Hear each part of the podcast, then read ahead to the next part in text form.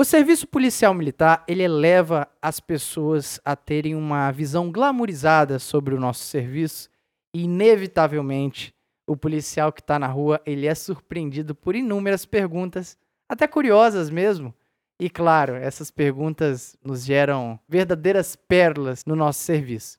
Para conversar sobre esse assunto, Alvernaz. Saúde, justiça e paz. Grande Alvernaz. E hoje nós temos um recado diferente. No episódio passado, o Cabo Fonseca contou a história da cadeia que ele tomou no CFA por não prestar uma continência e ele citou o Cabo Bremenkamp e o Cabo Daniel, né?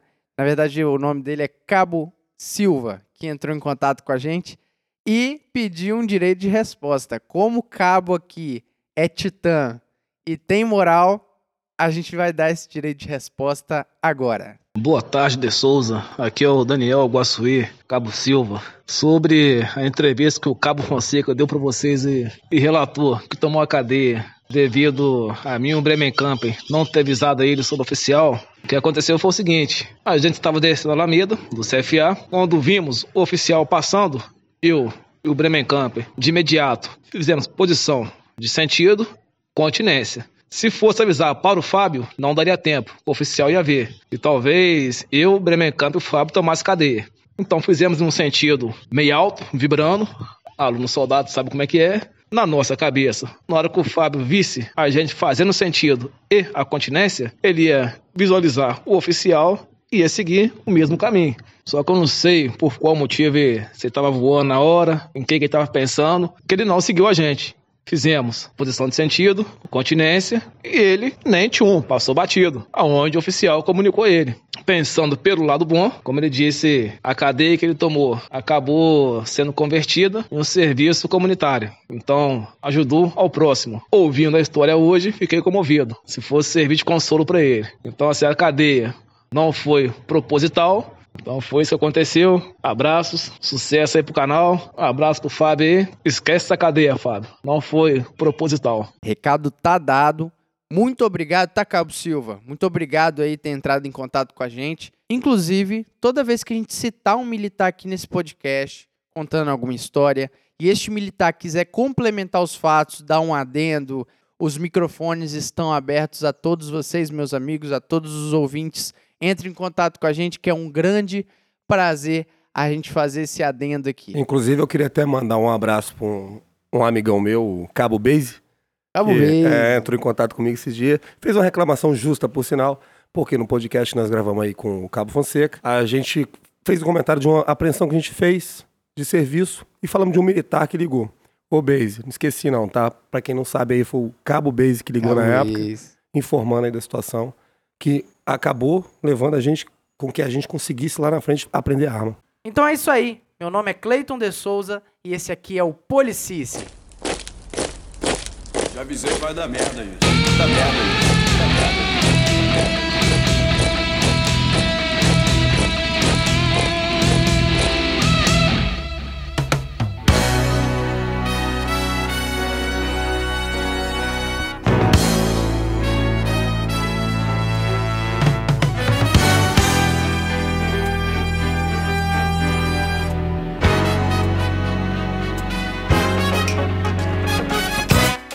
Perguntas dos paisanos. O que, que a gente tem para falar em Alvernais? Rapaz, os caras perguntam de tudo. Os caras sempre têm muita dúvida, né? Porque gera muita dúvida o trabalho da Polícia Militar. Exatamente. E assim, as perguntas elas são de inúmeras formas, né? Ah, Porque... chega de todo jeito, de, né? De todo tudo, tipo. De tudo, de tudo. Chega pergunta séria. Não, e não é só pergunta, não. O tema do nosso episódio é pergunta, mas existem também aqueles caras que querem desabafar, né? Ah, com certeza. O cara... Tem um cara que quer saber se ele tá pedido, cara. Pelo Exato. amor de Deus, velho.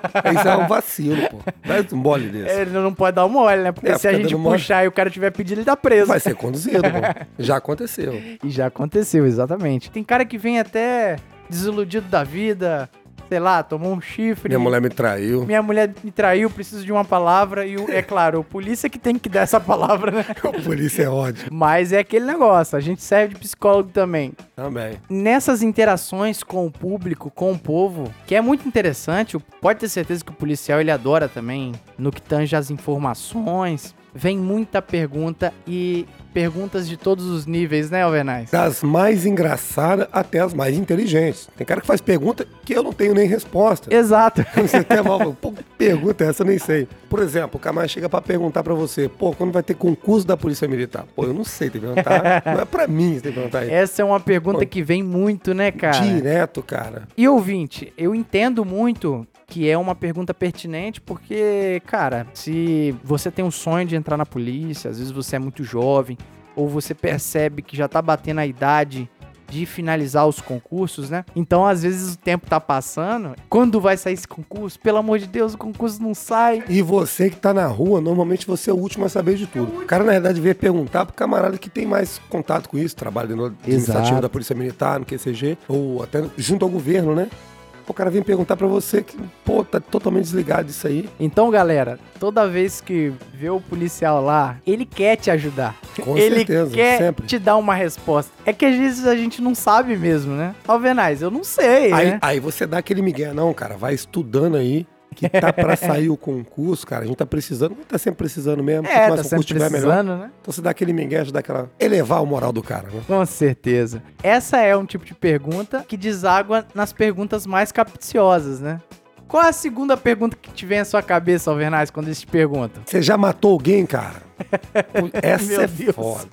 Essa, é com- complicada. Essa é complicada Essa porque é é, invasiva. E sim, claro. É, assim, veja bem, a que intimidade uma pessoa ela se sente confortável pra perguntar um negócio tão grave desse, gente?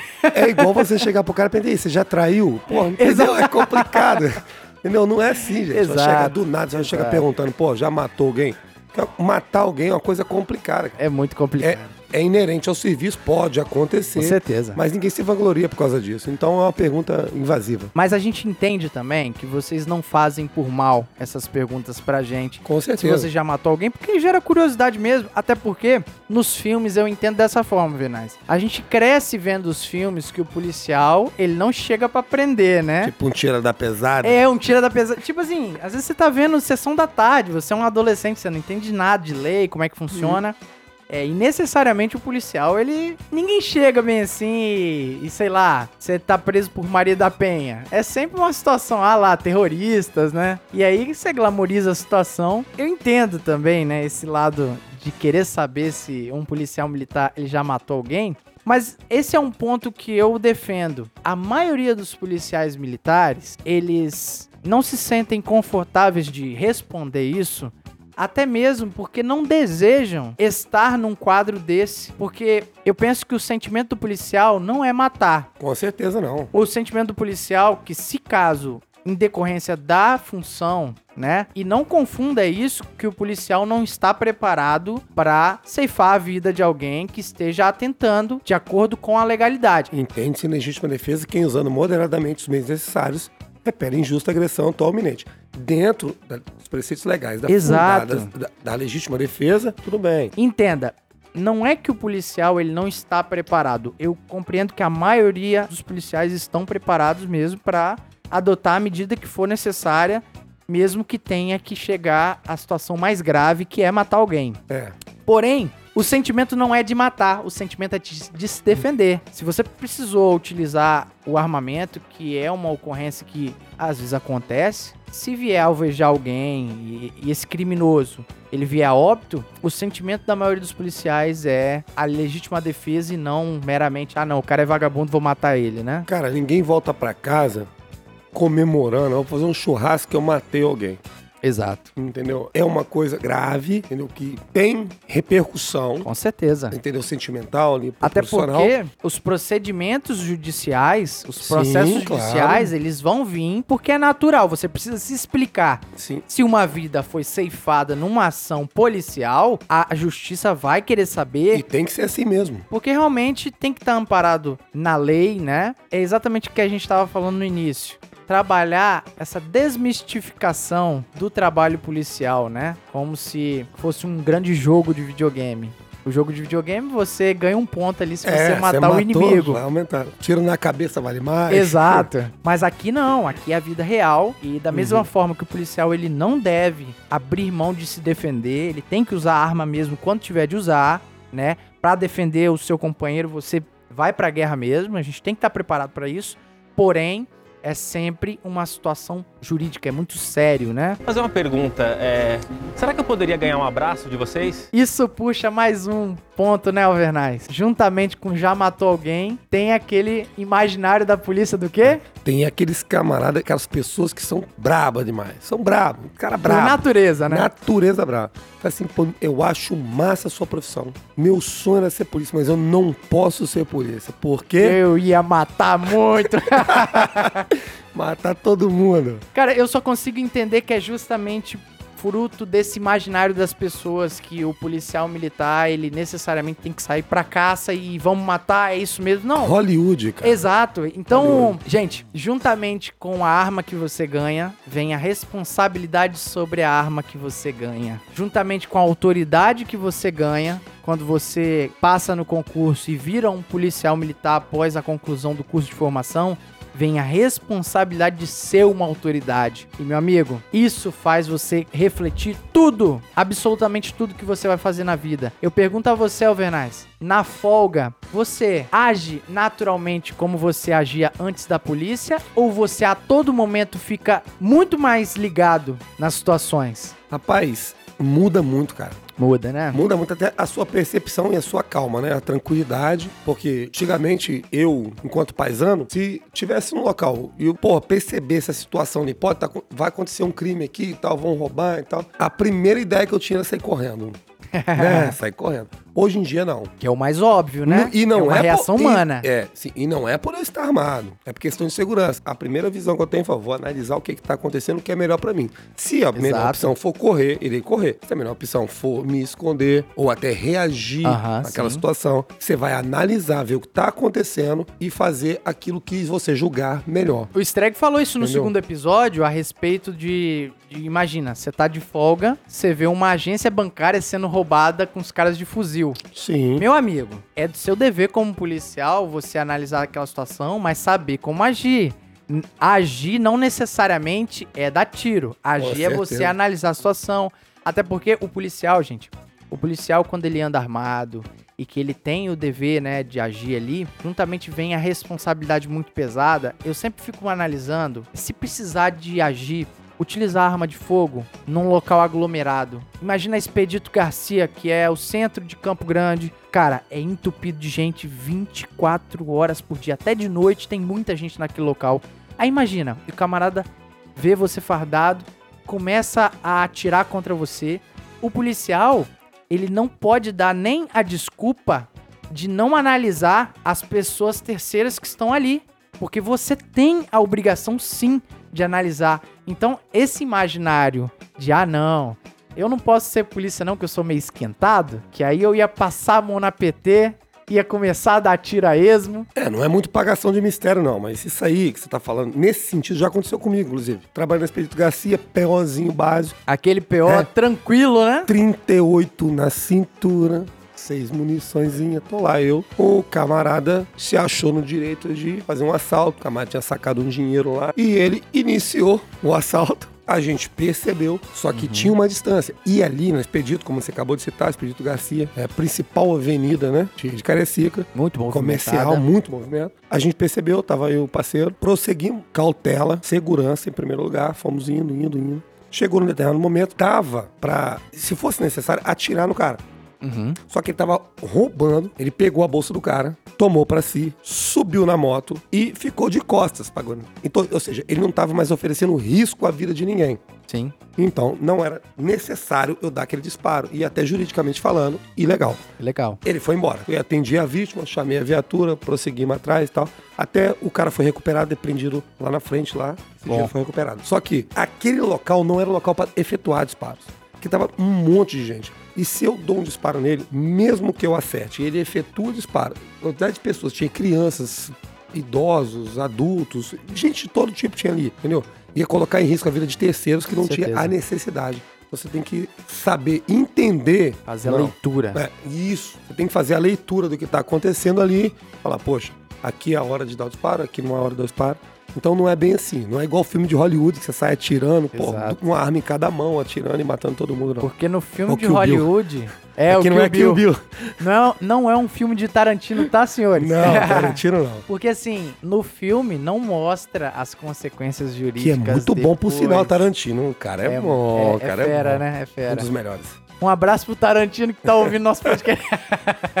Sacanagem. E assim, é, o filme não mostra as consequências depois. No filme tudo é perfeito. No filme sempre pega só no ladrão. Agora, utilizar uma arma de fogo não é uma ciência exata, gente. Não é uma ciência perfeita. Primeiro que o nosso tiro, ele é um tiro chamado instintivo. É um tiro de resposta. É um tiro que você não mira. Você não para, fecha o seu olhinho direito pra fazer a visada. Não, é um tiro instintivo. A gente é treinado, claro. É diferente, por exemplo, de alguém que nunca manuseou uma arma. A gente tem um devido conhecimento. Porém, pela natureza instintiva desse tiro, ele é impossível de ser perfeito. Então, se você tem a hipótese que seu tiro não pegue no criminoso que tá praticando uma injusta agressão contra um terceiro ou contra você, é melhor você se abrigar, preserva a sua vida, porque é melhor que ele roube o bem e se evada do que você entrar numa situação de confronto real e pega num terceiro. Eu imagino que nenhum policial militar Deus ia se perdoar. Rapaz, é complicado isso aí, cara. É muito Olha assim, complicado. Você falou uma coisa bacana aí, cara, que é o negócio do tiro instintivo. Porque as pessoas às vezes olham na televisão, tal, aquele negócio. Aquilo lá é diferente. Aquilo lá é cinema. Exato. Cinema. Não tem nada a ver com a realidade. Não que na polícia não tenha. Por exemplo, se você for olhar a, a COI. Exato. COI tem policial de. Que é atirador de elite. É a elite da polícia no Sim. sentido de treinamento. É, atirador de elite. Aquele camarada ali é treinado para aquilo, tá com a arma própria para aquilo. A pistola não é própria para isso. Exato. A pistola, ponto .40, que a gente normalmente trabalha na rua, ela é pronto, pronto emprego aí, ó, tal. Necessidade, você vai pegar, vai sacar a tua arma. Se houver necessidade, você fez essa leitura todinha do que está acontecendo ao seu redor, você julgar necessário, você vai efetuar esse tiro instintivo. Porque não dá o tempo de você ficar mirando e tal, e fazer o tiro. E Alvernais, todas as vezes que eu precisei de utilizar a minha arma de fogo, que eu precisei de efetuar disparos, eu não lembro uma situação que passou de um minuto pra eu fazer essa leitura. Todas as vezes foi em questões de segundos pra eu fazer a leitura e tomar uma decisão muito séria, muito séria. Isso que é o complicado, porque às vezes você toma em fração de 5, 3 segundos e aquilo vai repercutir na sua vida uma eternidade. Eternamente. Exatamente. Então, ah, eu tenho um sangue muito quente, né? Tem gente que dá essa desculpa. Ah, eu tenho uma mistura de italiano com alemão. Inclusive, muitas vezes pode soar assim, negativo pro policial que tá ouvindo, porque dá a impressão assim, ah, pô, o cara é um chiba. Né? Ex- Exato. O cara não faz o trabalho dele e tal. E não é bem assim que funciona. Tem as questões jurídicas, as questões de procedimento mesmo, treinamento da Polícia Militar, que elas têm que ser observadas. Então, se você pensa isso, é porque você ainda não chegou lá, você não é polícia, é por isso que você está achando isso. Quando você entrar na polícia, com certeza você vai mudar esse posicionamento. Então, não fala, eu não posso entrar na polícia porque eu faria isso. Não, vá lá, faz o curso, você vai aprender e vai fazer da forma correta como tem que ser. Sim, sim. E nesse sentido, é, às vezes o policial militar ele fica até numa sinuca de bico, né? Às vezes ele- É, positivo. Rapaz, uma vez eu tava trabalhando e tava eu, um amigaço meu da Polícia Militar, Milagre. A gente tava parado, chegou uma moça tal, chegou pra ele e já tinha tomado algumas também nela. Chegou pra ele e falou assim: Eu não posso ser policial militar. Meu sonho é ser polícia, mas eu não posso ser policial militar porque eu vou matar os vagabundos tudo. E o Milagre olhou pra ela assim, olhou bem no olho dela e falou assim: Querida, você quer matar os vagabundos? Nossa, é meu sonho. Então não precisa ser polícia. Compra uma arma e sai matando. olha o Entendeu? imaginário, né? Foi uma maldade que ele fez com ela, ela ficou meio olhando pra ele assim. Poxa, porque às vezes quando a pessoa fala uma coisa dá a impressão mesmo, porra, que eu não faço o meu trabalho, Exato. entendeu? Que eu tô ali é, passeando de viatura, né? Que não é, verdade. Sim, sim. Até mesmo com o imaginário que o policial, ele não é um policial, ele é um justiceiro, Então né? fica a dica, jamais fale isso com o polícia, que você pode chatear o polícia. Mas no fundo, no fundo, a gente compreende que a maioria dos nossos ouvintes, se porventura já fez esse tipo de comentário, não é por mal, né, Alvernais? É por falta de conhecimento Não, mesmo. e- Falta de maldade também, não ou, tem. ou até mesmo por aquilo que a gente já tá falando da mística do cargo policial, né? Sim, o de filme filmes de Hollywood. Exato. Que é, É. bacana, a gente assiste É, também, é, é legal, maneiro, eu é também maneiro. gosto. Fazer uma pergunta, é... Será que eu poderia ganhar um abraço de vocês? Mas e aí, Overnais? A Gal ganha mais? Rapaz, isso é uma dúvida que as pessoas têm que. É, pô, é muito grande, velho. Muita gente pergunta, não tem essa dúvida. É bom des- desmistificar isso aí. Hoje o grupo de apoio operacional ele foi mudado, né? Houve uma mudança. Pra quem ainda tem a dúvida, o GAO se transformou na força tática hoje. GAO, nome técnico, né? Porque as pessoas Exato. chamam de GAL por causa do Amaro Neto, aquela coisa toda. mas é Exatamente. GAO. Mas assim, principalmente policial de área, né? Sempre perguntaram pra gente, mas e aí? Ganha mais ser da Gal? Ganha mais ser da BME, né? Da BME, isso aí, desse jeito. Então, e aí, Alvernaz? Ganha mais? Rapaz, não. Não É, ganha. na Polícia Militar, o que difere o salário do, do policial militar é a antiguidade, Exato. a graduação ou o posto que, essa- que esse militar tenha, né? Ou seja, o soldado mais antigo, ele ganha mais um pouquinho do que o mais moderno, É, o cabo ganha isso, mais do que o soldado. Pra você entender, você que tá ouvindo, pra você ser do GAO, da Força Tática, isso aí hoje em dia funciona assim, ou do CIMESP, que é o novo Aham, nome do ah, BME, O antigo é, BME. você precisa ser policial militar. Então você precisa participar do concurso público para ser soldado da Polícia Militar e ali você vai ser voluntário em lá eles aceitando você, você estará lá. É isso. Vai fazer os cursos que cada companhia ali, Sim, cada batalhão te, te oferece para estar lá. desmistificando essa situação. Não ganha mais. O camarada ele tem que demonstrar um interesse pra estar naquela unidade, né? E ser chamado. Às vezes vai ser chamado pelo interesse do comando. O comandante, é, o, o alto É, o comando. cara se destaca, né? É, o comando vai decidir se o cara vai ou não. Mas assim, não necessariamente é um concurso interno Não, que ganha não, não. mais, né? Ou você é voluntário, que normalmente para você participar de uma força dessa tem que ser voluntário, tem que querer estar ali. Aham. E também, né, que você se destaca lá, o comando vê, fala assim, ó, esse menino é bom, vou trazer Tem esse menino pra cá. e tal. Tem um perfil daqui e leva. Se o cara for do interesse dele também, né? Com certeza. E assim, eu acho que poucas polícias no Brasil, as especializadas ganham mais. Eu acho que a regra é não ganhar. É ser o mesmo nível, porque o espírito que, que tem que ser incutido aí, pra gente matar essa situação, é que são funções diferentes do mesmo serviço policial. O Alvernaz citou algo no episódio passado, que foi a entrevista com o Cabo Fonseca, que foi muito interessante. A gente é engrenagem dessa grande máquina. Então, Sim. o policial ali que ele tá na baratinha, na rádio patrulha, Rádio ele, patrulha, por favor. Ah, ele tá atendendo a cara nem ocorrência. chegou direito na força tática, tá chamando a gente de baratinha, pô.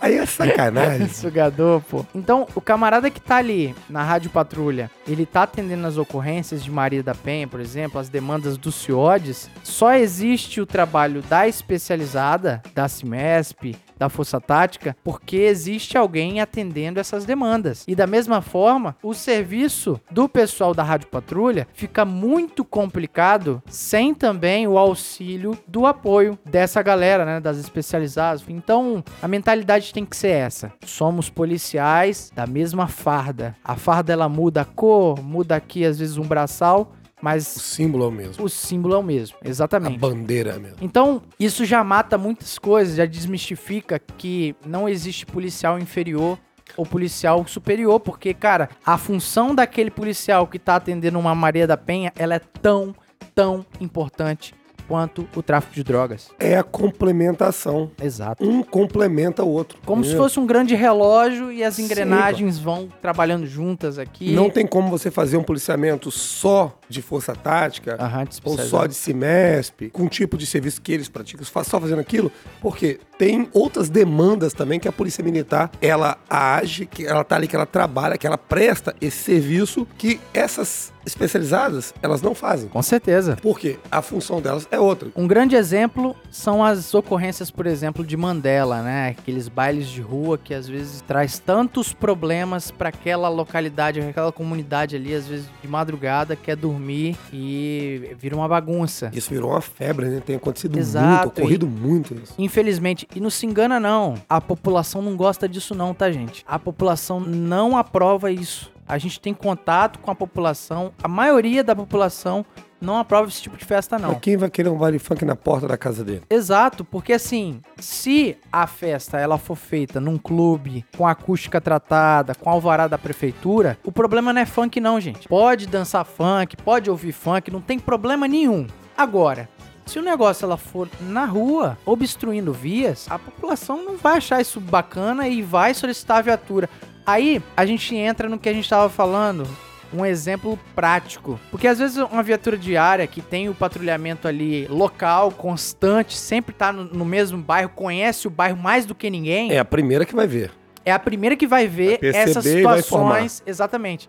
Então, ela sozinha não tem a capacidade nem de recursos materiais e nem de recursos Humanos. humanos. Você mesmo. trabalha em dois apenas na viatura. né? Exato. Porém, esse primeiro serviço é uma engrenagem, gente. Então, a viatura diária, a rádio patrulha, ela vai olhar, ela vai informar isso ao comando e o comando vai utilizar os meios necessários que pode ser utilizado a força tática ou a CIMESP, né, a depender da situação, mas assim, é exemplificando que não existe o policial inferior e não existe policial superior. Existe uma engrenagem. Somos todos policiais. Todo mundo trabalha junto. Exato. Fazer uma pergunta, é... será que eu poderia ganhar um abraço de vocês? Outra pergunta também, que até se comunica com aquela pergunta, né, de se você já matou alguém, é: já trocou tiro, Alvernaz? Algumas vezes. Acontece, é inerente ao serviço, né? Pois é, esse é o tipo de pergunta que ele tem a mesma natureza invasiva daquele que pergunta que se você já matou alguém, mas assim, é mais light. A gente É mais light, mais é- tranquilo. é mais tranquilo falar sobre isso, É né? tranquilo. E cara, infelizmente, com a crescente da criminalidade nas grandes metrópoles do Brasil, se você trabalha no- nos grandes centros, cara, fatalmente alguma troca de tiro vai ocorrer, né? Eu já troquei tiro, presumo que o Alvernaz também, você já falou, né? Já. E assim, não pense que é uma situação glamorizada, não, gente. Não é, bom, uma, não. é uma situação que, primeiro, o policial ele não quer. Ninguém sai de casa, Ah, hoje né? vou sair e vou um- trocar tiro. Exato, dá um beijo na esposa e vai pro serviço pensando: ah, hoje eu vou dar uns tiros, tomar uns tiros, porque assim, troca de tiro, você também tá recebendo tiro, né, guerreiro? É isso, é- isso é grave. Isso é grave. Então, graças a Deus, todas as vezes que eu tive que usar arma de fogo, a gente teve uma frieza necessária, uma frieza mínima ali pra preservar a nossa vida primeiro. Que, que são os primeiros procedimentos, né? Você abriga direitinho, pensa no que você vai fazer, analisa a situação, né? E teve até uma situação que não foi comigo, mas que nos estudos de caso que a gente faz no batalhão, né, que a gente se reúne pra debater sobre as ocorrências que acontecem. E um polícia ele tava falando que exatamente tava numa prioridade. Prioridade pra quem não, não compreende é overnight. Prioridade é aquela situação muito gravosa que deu o tal do barata voa, né? Por isso eu gosto de falar Barata muito. voa. Eu deu aquele problemão e você precisa pedir apoio no rádio. Aí você vai no rádio, grita prioridade, explica, ó, prioridade, explica onde você tá, onde você não pode receber apoio da Polícia Militar. Aí fecha a polícia Então. Então esse polícia ele tava nesse apoio, ou seja, ele não era a viatura que tinha trocado tiro inicialmente, mas ele tava no encalço ali nas redondezas. E em determinado momento, era madrugada, ele viu uma fileira de indivíduos em conduta de patrulha, ou seja, imagina lá, várias pessoas com arma na mão e uma atrás do outro, como se fosse um vulgarmente conhecido como bateria, né? E aí, ele olhou aquela situação, já tomou o choque e ele cutucou o mais antigo. Comando, e aí, será que é polícia? Será que é vagabundo? Porque temos que lembrar que a situação era uma situação onde que os vagabundos tinham dado tiro pra cima dos polícias, polícia pediram apoio, então no meio do mato ali poderia ser polícia dando apoio à primeira guarnição, tanto quanto os próprios vagabundos que estavam correndo da polícia ali. Presumo que tava escuro, não dava pra. Era Visibilidade madrugada, ruim, né? era madrugada e era uma situação onde que o nível de estresse já tava lá em cima. Resumindo, o desfecho ali realmente eram vagabundos, onde que teve um breve confronto ali, mas graças a Deus ninguém ferido. Os vagabundos conseguiram, infelizmente, vazar, né? Mas assim, se vazaram e ninguém ficou ferido, a missão tá cumprida. Esse que é o principal. Mas o ponto que eu quero frisar é a respeito de que, se fosse um policial afobado, de repente ele não iria notar aquela situação e fazer essa pergunta. Talvez ele já iria se afobar É, atirando, porque realmente os caras estavam armados e estavam em maior número que eles. Aí imagina lá, que o policial ele abre fogo e percebe que é um outro polícia. né? É o que pode acontecer. E aí Por isso tem que ter paciência, né? É aquela certinho. é aquela situação, Alvernaz, que a gente falou há poucos minutos sobre uma situação que você jamais vai se perdoar. Sim. Da mesma forma que se você atingiu um terceiro com a bala perdida vindo da do seu projétil, você nunca vai se perdoar uma população civil, pior ainda é um seu irmão de farda. Então essa questão de troca de tiro realmente é uma curiosidade muito grande, né, na- a todo o imaginário da população civil, mas saiba que a mesma natureza da pergunta, você já matou alguém, não é algo que o policial ele deseja ao sair de casa, até porque, pela situação ser tão extrema, às vezes você não sabe nem qual vai ser a sua reação.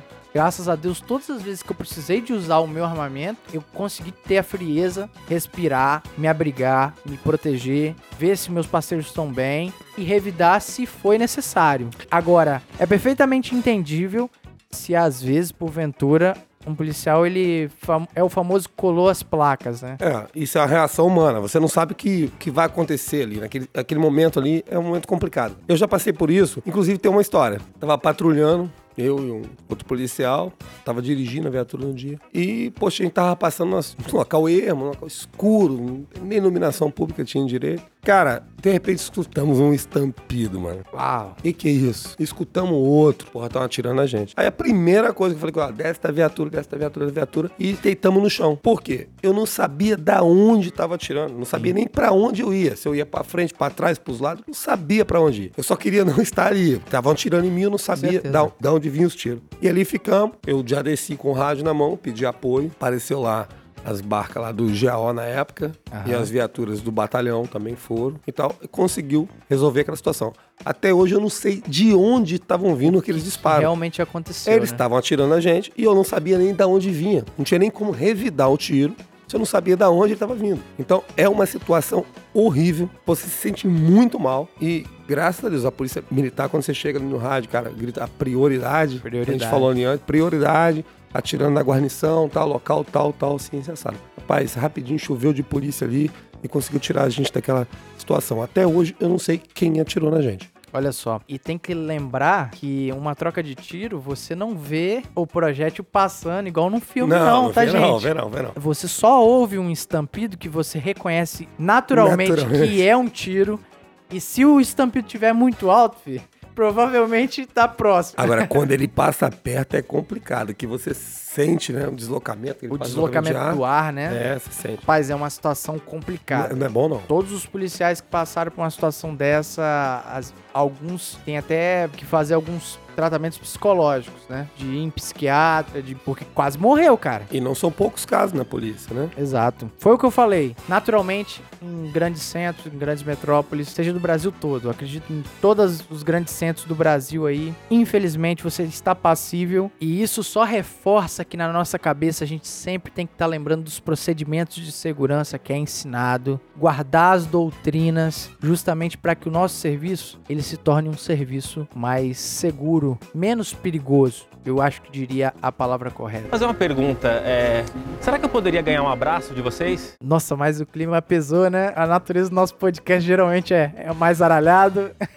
é porque o assunto é sério, né, gente? É, é sério, mas a gente pode falar um pouquinho. Pô, levar Vamos- um negócio pegasse mais, mais. dar uma relaxada leve, agora? leve. Vamos levar uma relaxada. Fala pra mim então a pergunta. Rapaz, nossos amigos, ó, eu posso falar isso, quero deixar bem claro, que com muito orgulho eu fui, fui vigilante. Eu sou vigilante, né? Que eu fiz o Muito curso, bom, eu sou vigilante até hoje. Eu sou vigilante, inclusive, na polícia, né? Então eu posso falar. Esses colegas vigilantes, cara, até quando eu era vigilante, eles são muito engraçados, cara. Aí o camarada chega pra você do nada e fala, e Mike, muito QRU?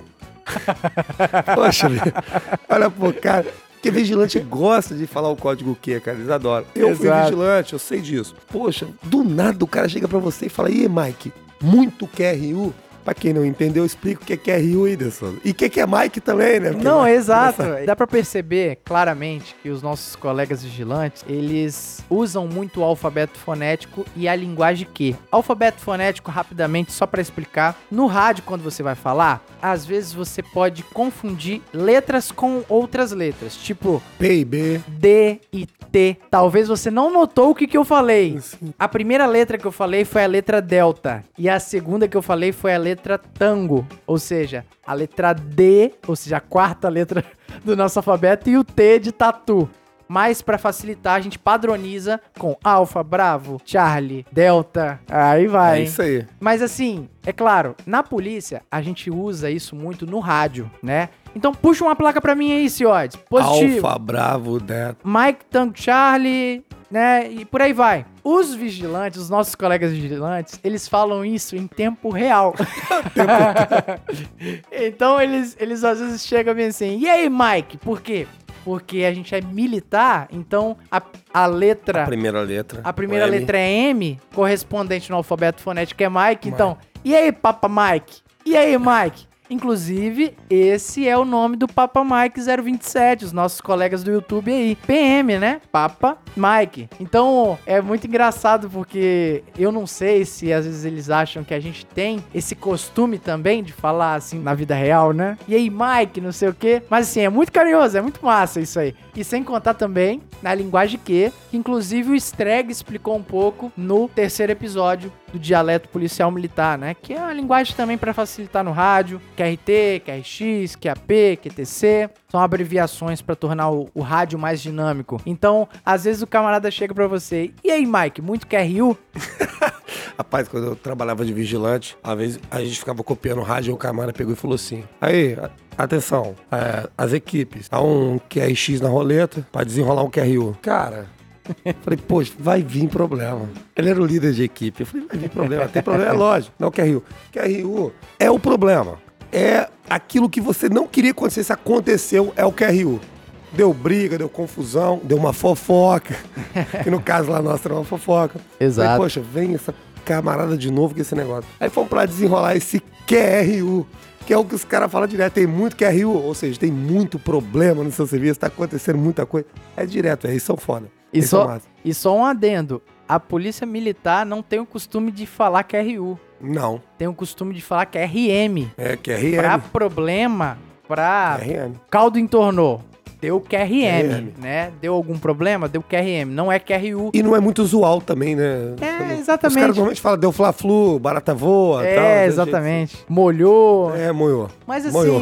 é, cara, isso é muito legal porque são os nossos colegas aí de que às vezes a gente passa de viatura, os camaradas estão ali dando o plantão deles também. Então, a- Ajudam muito o trabalho da Polícia Militar, né? eu tenho certeza, principalmente no o trabalho deles nos terminais, né? Eu tenho grandes amigos meus que são vigilantes. Tem um tio, né? É vigilante há 25 anos. Bacana, ainda vigilante, né? Vigilante há 25 Que bacana. Um, ó, um abraço especial pros nossos colegas, os nossos irmãos vigilantes aí. hein? Fazer uma pergunta, é... Será que eu poderia ganhar um abraço de vocês? Mas e aí, polícia? Sua mãe não acha ruim de você ser polícia, não? Não tem medo, não? Rapaz, é uma pergunta também, né? Eu acredito que todas as mães se preocupem com essa situação. Porque a mãe, ela vai se preocupar com o filho. Mãe é mãe. Normalmente, mãe é mãe. A Mãe, o pai, né?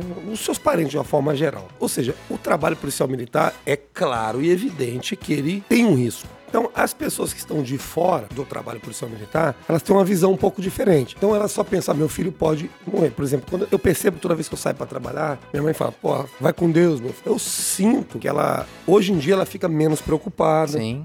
No início, ela ficava mais. Ela nem dormia. Talvez nem dormia. A minha mãe também não. É, fica preocupada. Mas será que meu filho vai chegar em casa?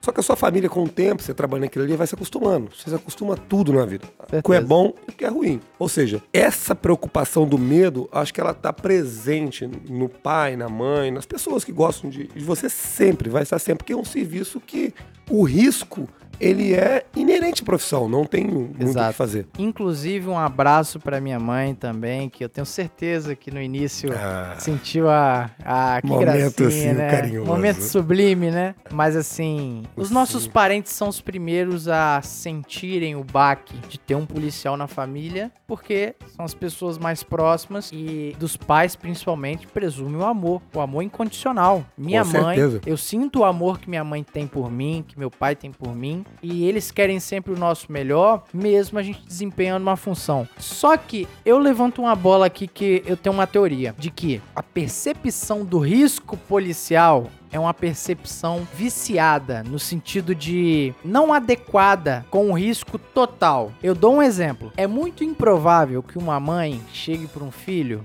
e fale bem assim: Nossa, não vai trabalhar na Vale, não, meu filho. Não vai E é trabalhar no setor. Perigosíssimo. Não vai trabalhar no setor industrial, não, meu filho, porque é muito perigoso. Estatisticamente morre muito. Não. Nenhum parente vai ter esse imaginário. Por quê? Porque na Vale, no setor industrial, né? É, para quem não sabe, a região da Grande Vitória é uma região portuária. Tem aqui o complexo de Tubarão. Então tem muitas indústrias é, relacionado ao minério de ferro. E assim, a gente sabe que estatisticamente morrem muito mais operários, muito mais funcionários nessas indústrias do que policiais militares fardados durante o serviço. Porém, a morte de um policial fardado, ela é sempre mais traumática. É traumática. É, é um evento social muito pior. Então, às vezes, pode morrer um policial durante 10 anos e morrer, sei lá, 100 operários durante 10 anos. Infelizmente, vai ter aquele imaginário popular pior, né? É Mas porque não assim, é a os quantidade, é a riscos- forma que morre, né? mas aí que tá. Eu tô dizendo que o serviço policial ele não tem risco? De maneira nenhuma, tem risco. Porém, da mesma forma que na indústria é cobrado procedimentos de segurança, né? Você entra na Vale, os funcionários eles são doutrinados. Tem profissionais de segurança do trabalho justamente para cobrar que aquele Fiscalizar tempo fiscalizar que aquele funcionário vai estar com o capacete, ele vai estar lá com a luva adequada. Por quê? Para preservar a vida. Procedimentos de segurança salvam, preservam vidas.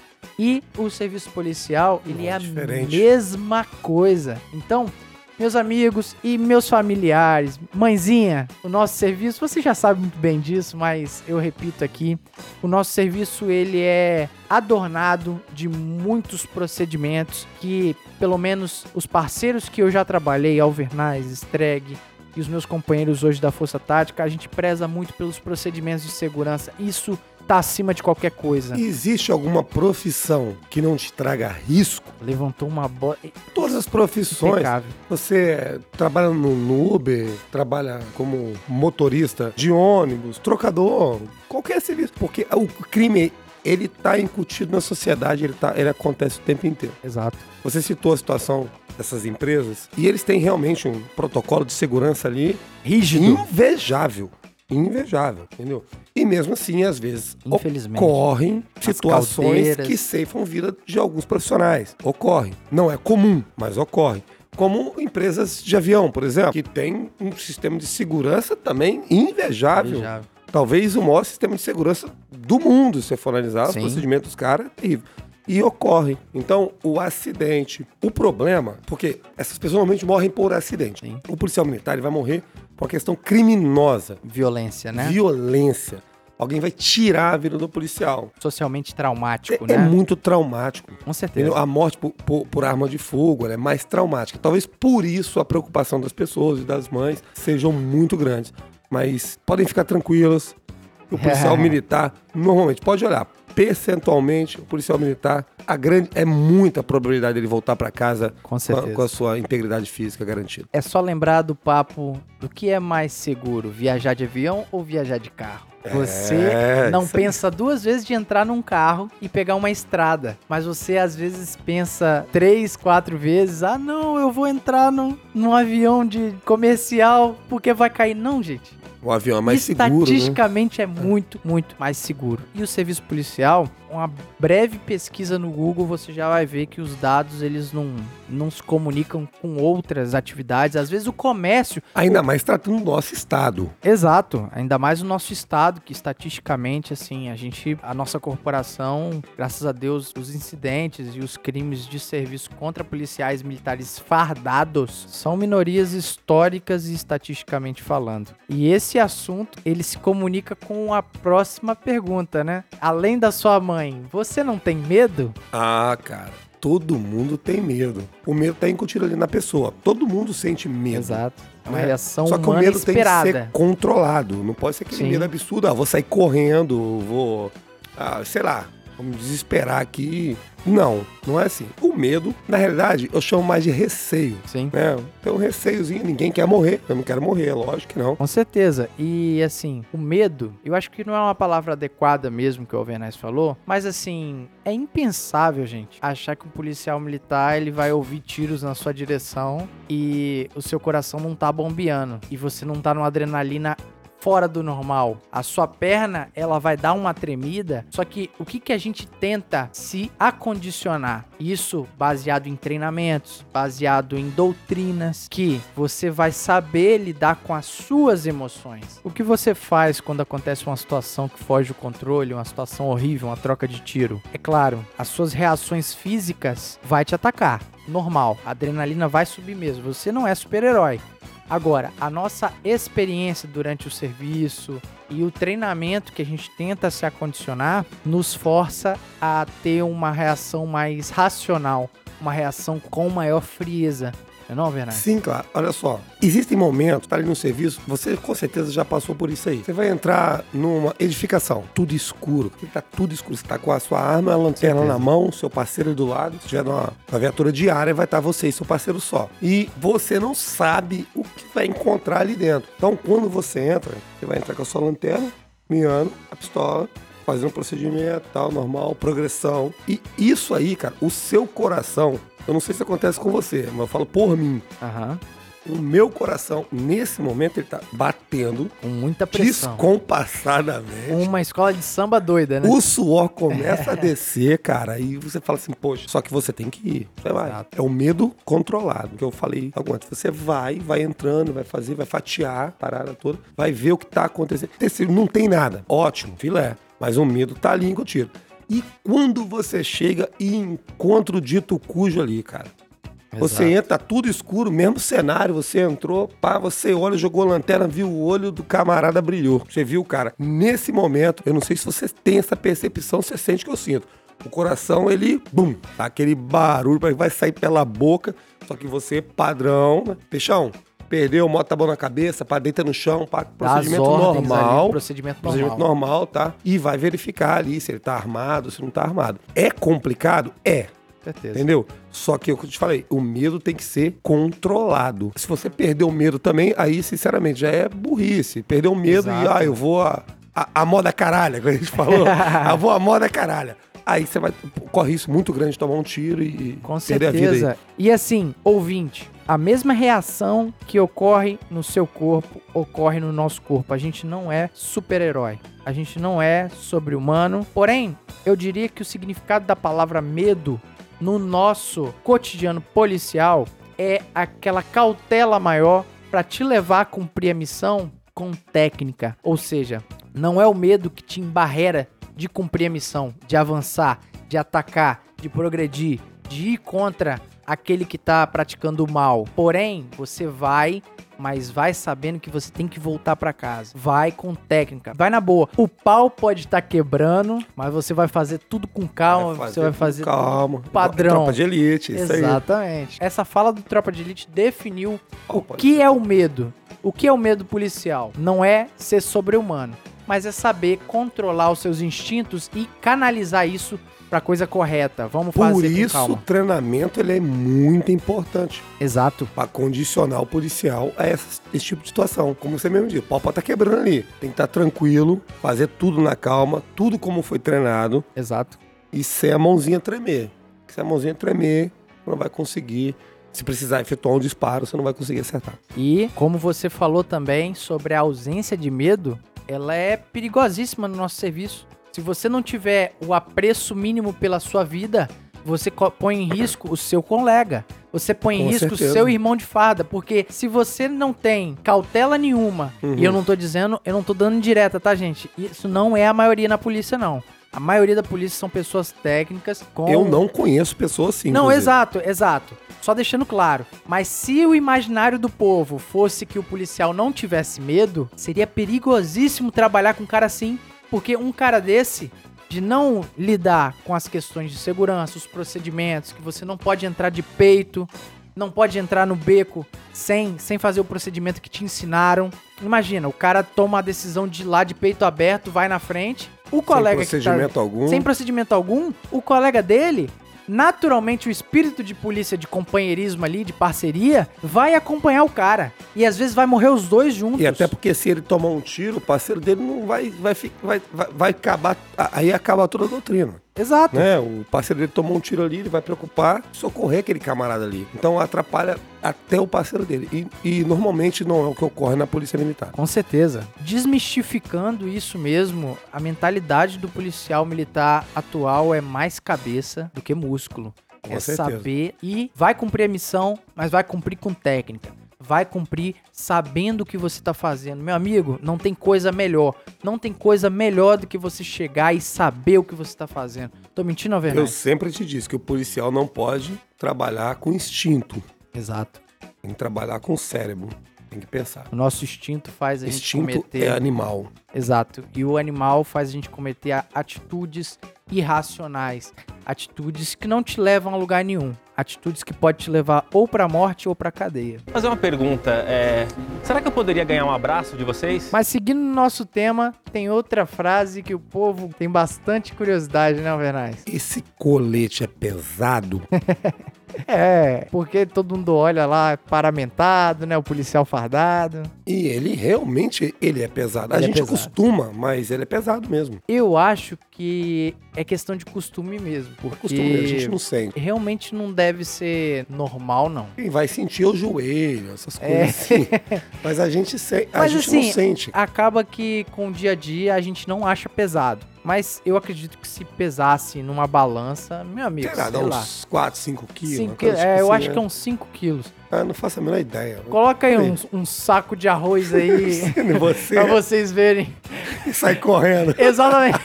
é por isso que às vezes o, o vagabundo corre da gente e a gente não consegue pegar o cara, pô. Não É, tem mas co- às como vezes competir. pega, tá? Porque tem vagabundo que é ruimzinho, a gente pega. Pô, mas a dificuldade é muito maior. Quando a gente pega, Não, tem que não. comemorar, cara, porque Não tem a dúvida, você correr com uma de calça. Pra quem não sabe, a camisa da Polícia Militar é chamada de gandola. Aquela Gandola. gandola. Então, pô, cinto NA, arma de fogo, a arma pega quase um quilo. exato. Chega, quase chega um Exato. quilo, ela municiada ali. E o colete, cara, você fica aí, sei lá, 6, 7 quilos mais pesado. Então, é um peso considerável. É considerável. Considerável. Não, não dá pra ignorar, não. Realmente. Então, se a pergunta é o quê? Pesa? Pesa. Mas a gente acaba se acostumando É, com a se dinâmica do acostuma com serviço. Incomoda? Incomoda. Incomoda. Incomoda. Colete incomoda. Ainda mais no calor, a gente tem que ver. Verãozão, capixaba aqui, o pessoal gosta de É. curtir uma praia, o pessoal tá curtindo a praia. Às vezes tá o polícia ali, né? Aquele calor danado com colete. Rapaz, é complicado. É complicado. Mas, mas dá pra levar. Mas é necessário também, né? Necessário, pô. Pô, os antigões da polícia, eles eram brabo demais, porque não tinha colete à época. Então, assim, é pesado, mas a gente agradece por ter esse colete, né, velho? Os caras eram bravos demais. Os caras trabalhavam sem colete, um revólver de seis tiros Exato. e fazia o trabalho da polícia E militar. resolvia os problemas mesmo. Ó, É, resolvia. os antigões aí que estão ouvindo o nosso podcast, o- a nossa consideração pelos senhores, tá? Sargentos, As subtenentes, minhas senhores. reverências. Exato, as minhas continências, né? Isso, várias continentes. Padrão demais, tá? E junto com a questão do peso do colete vem essa farda esquenta. Alvernaz, essa farda esquenta? Depende. Eu é acho no que a- verão?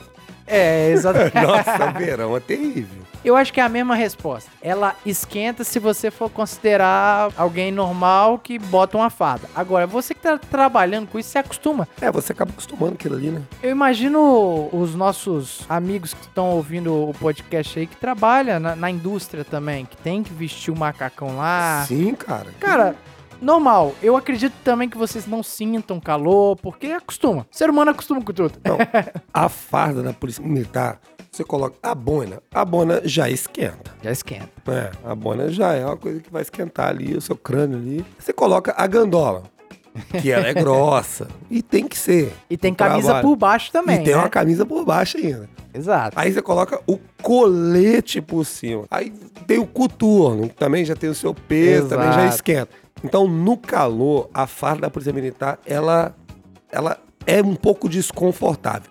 Mas pra quem tá ali trabalhando, se acostuma e tal. Costuma, né? É, e não dá pra também você pegar e colocar uma farda mais suave, mais leve, uma coisa mais leve, porque às vezes não vai aguentar o serviço, né? Não vai aguentar o trabalho. E pegando um bonde com isso, tem a questão do fardamento, que a gente pode citar a manga longa. Olha, a manga longa, ela, a respeito de calor ou a respeito de conforto, ela pode não ser tão confortável. Porém, ela é necessária, extremamente necessária para o serviço operacional na rua. Gente, Até Cê- proteção, né? você vai entrar, você vai entrar no meio do mato. Cara, quando a gente trabalhava com a farda sem manga longa, Se corta todo. se corta. Se Nossa. Deus, teve uma vez que, que meu braço voltou picado de mosquito, arranhado pra tudo quanto é lado. Né? Quem olha assim achou que eu fui pra guerra, mas não, é só porque eu não tava protegido. E realmente, e quem trabalha na moto, por exemplo? Ó, os amigos do Papa Mike 027 aí. Pô, os caras precisam de usar manga longa, porque a moto ali tá exposto o tempo todo e é fundamental sol, né, mesmo. cara? Tem a questão do sol também. Exato Ah, complicado. protege ali e é fundamental, ou seja, esquenta. Pode esquentar, mas sendo necessário, meu amigo, Isso é o tem de que usar. menos. Você acostuma. Exato, é o de menos. Até porque eu defendo que o policial ele tem que ter um fardamento adequado. Eu É, defendo, com certeza. né? Não pode ser jegueirado, não pode ser uma Não, jegueira. não, não, não. Jegueira, Melhor pra quem não Tem entende. que pagar o mistério, pô. Tem Tem, que que tá pagar o bonito. mistério, Tem que tá bonito. Não, porque você vai exercer uma, uma função de autoridade, cara. Você tem que estar apresentável mesmo, com Sim. a farda limpa. Porque isso transmite uma mensagem não verbal que ela é muito importante. Concorda? Perfeitamente. Você tá ali, você é a imagem ali da polícia militar, da, da autoridade que vai resolver o problema, Você né? imagina, chega o cara todo jegueirado. Aquele monstro. Você olha e vê, que isso? Isso é um monstro. Tem- o que, que é um aquele cara? ali? lixão. Um lixão. É um É lixão. o lixão da polícia. A pessoa que vê aquilo ali vai passar uma confiança menor. Quando Exato. o camarada chega ali todo bem uniformizado, bem fardado, no seu Exato. colete certinho, nome, tudo certinho, tarjetinha, é muito mais apresentável. Vou fazer uma pergunta. é, Será que eu poderia ganhar um abraço de vocês? Essa próxima pergunta, Alvenaz, é muito interessante. E aí, você conhece o Cabo Fonseca? E se estende aos demais políticos também. Sim, cara.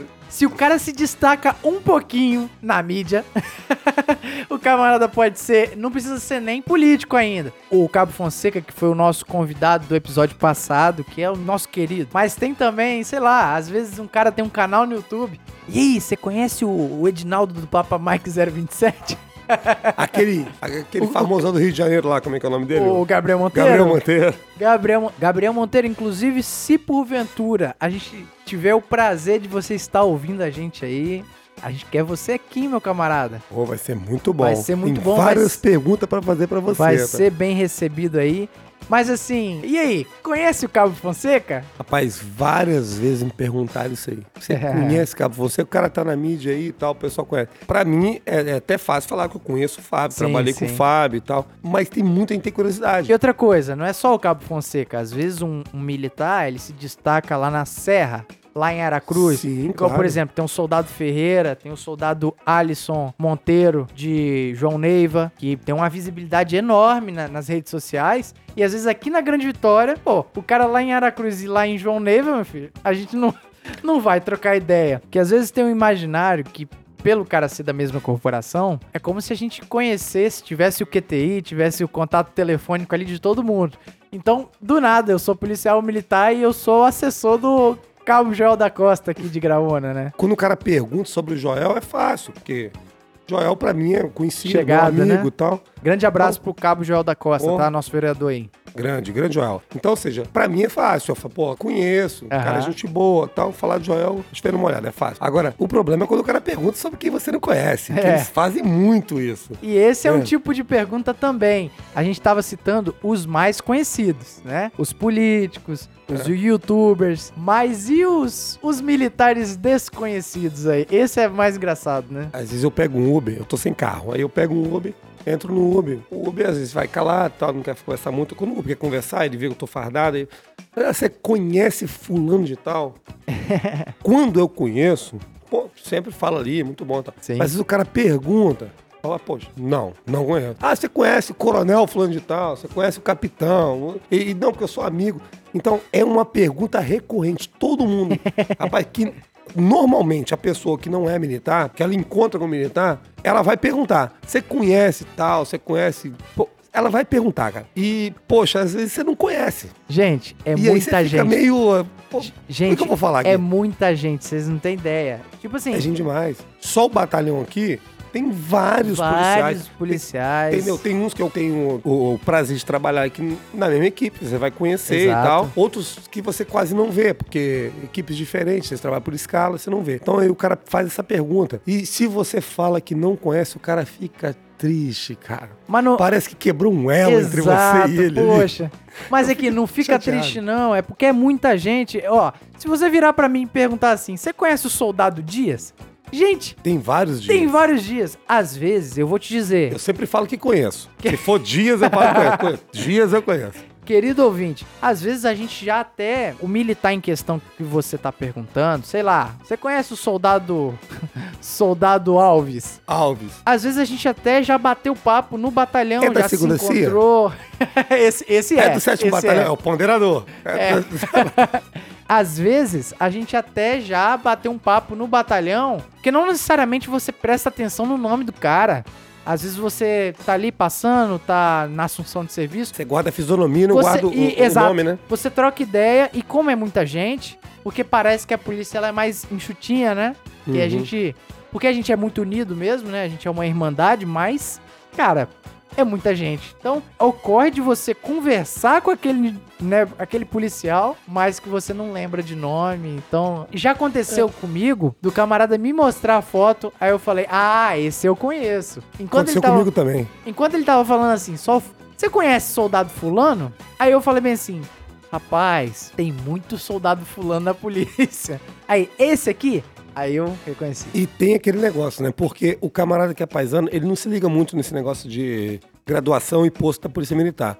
Então todo mundo pra ele, é sargento, ou capitão, ou coronel. Exato. né? Ninguém é soldado. Aí o cara fala, você conhece o, o, o- o capitão fulano de tal? Tadinho de Aconteceu soldado. comigo esses dias agora. O cara falou comigo, você conhece o capitão fulano de tal? Eu, não, não, não conheço, não conheço, não conheço. Aí foi falando, falando, falando, ah, pô, tô lembrando quem você, quem ele tá falando, pai, da minha turma, é soldado. Entendeu? Pra ele, era capitão. E sem contar que você citou a questão da graduação, mas tem a questão do nome de guerra também. Ah, chama pelo primeiro nome, Qual que é? que não necessariamente é o nome de guerra do cara. Exato. Qual que é o seu nome, Alvernaz? Meu nome é Albison Jacobson Alvernaz. é uma proeza, né? Ó, no Alvernaz. Rio não, no Rio não, que é Alver- bonito, é bonito. Alvernaz é muito mais bonito. Eu vou Mas- trocar meu nome pra Al... Albson, não, aí é sacanagem. Vou trocar meu nome pra Neymar Frota. Os meus dois ídolos. Neymar Frota Alvernaz. Neymar que, que merda. Mas assim, imagina, aí a pessoa fala bem assim: você conhece o Albson? Gente, vai por mim. Todo mundo no 7 Batalhão Cariacica conhece o soldado Alvernaz. Todo mundo. Por que será? Mas às vezes, porque é um presepeiro. Mas às vezes não vai conhecer o Albson, nem sabe que o cara é Albson. Não, não. Só quem estudou comigo é da minha família, não sabe. Nem sua família às vezes te chama de Albson, te chama de Binho. É Binho. Eu não gosto que me chamam de Albson. Só minha mulher me chama de Albson. Dá pra entender porque eu não gosto. Né? Tadinho, tadinho. Não, Albson é legal, tá? Te, te consola. Não, não é legal. Vamos ser honesto. Vamos ser, vamos ser honestos. Mas olha só, o meu avô chamava Leonídio. Ai, Leonídio. Ele maldosamente chamou meu pai de Adonídio. A irmã, que veio depois, chamou de Doronicea. Doronice A, é assim que escreve, tá? E o caçula, ele chamou de Eronildo. O meu pai não ia passar em branco, né? Não ia passar Ele ia fazer uma maldade. Ele ia retribuir. Ia, maldoso. E é nesse clima que a gente fecha o nosso episódio sobre pergunta dos paisanos. Pessoal, gostaram desse papo legal? Foi legal, né, Alvernaz? Eu gostei. Bacana. Engraçado que teve... Espero que tenham gostado É, também, né? Teve, teve algumas perguntas que foram mais sérias, porque, pô, você pergunta sobre já matou alguém, eu não É, tem pô. como ficar dando risada, É, né, a pô? polícia militar é um negócio sério. Mas assim, é muito legal porque muita gente no inbox, no meu Instagram, vem perguntando sobre essas coisas, né? Isso é Inclu- bacana. Inclusive a galera que vai entrar no concurso agora, no curso, né? E sejam muito bem-vindos, a gente sempre repete isso aí. A gente tá ansioso pelo ingresso de vocês. E muito. com certeza. Preciso de vocês. Exato. E, mas assim, vocês entram em contato com a gente, pergunta. E essa é uma forma da gente fazer um bate-papo em forma de podcast aí. A gente espera ter atendido essa demanda. E, claro, havendo maiores dúvidas aí ou maiores perguntas que vocês gostariam de falar pra gente, manda pra gente aí, entre em contato com a gente, cara. Alvernaz, como é que a gente entra em contato com você? Paz, agora eu tô, graças a você, eu tô Ah, no Instagram. garoto. É, o Magro falou que eu não gostava, mas assim, é alvernais, alvernais.policice. É, exatamente. Pode fazer a pergunta aí, não fica acanhado não. Qualquer dúvida, qualquer coisa que, a gente, que você gostaria que a gente falasse, sugestão, que a gente gostaria de coisas que a gente falasse e não foi falado aqui, pode falar que a gente tá à disposição. Quiser mandar inbox aí, estamos à disposição. Sem erro, tá? Não, Sempre e, pronto e- aí. e não tem estrelismo aqui não. Você vai ver que você manda inbox, rapidinho a gente responde, porque aqui é todo mundo, todo mundo igual, todo mundo É, junto. E você que quer trabalhar, meu irmão, que tá aí tentando ser polícia, quer, quer chegar, chega. Chega com vontade, eu quero você trabalhando comigo na minha viatura. Exato, vai ser um prazer, cara. Vai ser um prazer mesmo saber que daqui, daqui pouco tempo, né, Alvernais? Daqui Ah, pouco tempo eles vão abor- sim. abordar a gente no, no Apesar que o curso deles batalhão. agora vai ser um pouco mais demorado, que vai ser um Sim, tecnólogo, sim. né? Como a gente tratou Aham. aqui já, já falou. Que isso é muito bom. Ah, mas o tempo passa entendeu? rápido aí. Aproveita lá o curso da polícia, que é muito bom. E Absorva. depois vem, que eu tô te aguardando. Exatamente. Venha ombrear com a gente aí. A gente vai ter uma honra de ombrear juntos aí. Pra somar, né? E eu vou ter maior, o maior orgulho de saber que um ouvinte nosso chegou e trabalhou com a gente. Então a gente vai fechando esse episódio com muita gratidão e fazendo o último apelo, o último pedido. Pessoal, ajuda a gente a compartilhar o nosso projeto, ajuda a gente também com as pautas, conforme a gente já falou. E assim, é isso aí. A gente tá muito feliz, né, Alvernais? A gente tá Com muito certeza, sempre. a gente tá muito feliz de tocar esse projeto. A gente tá pra trazer muita gente legal. Vocês têm dado sugestões de pessoas e, e os nossos próximos convidados eu tenho certeza que vai atender uma demanda muito legal. Vocês vão curtir com as histórias que eles têm pra passar, com as experiências, sempre enriquecendo o nosso podcast. A gente vai ficando por aqui. Algum recado, Alvernais? Saúde, justiça e paz. Sempre todos. saúde e justiça e paz. Pessoal, é isso aí. Fiquem com Deus. Até a próxima e tchau! E esse podcast foi editado por DS Produções.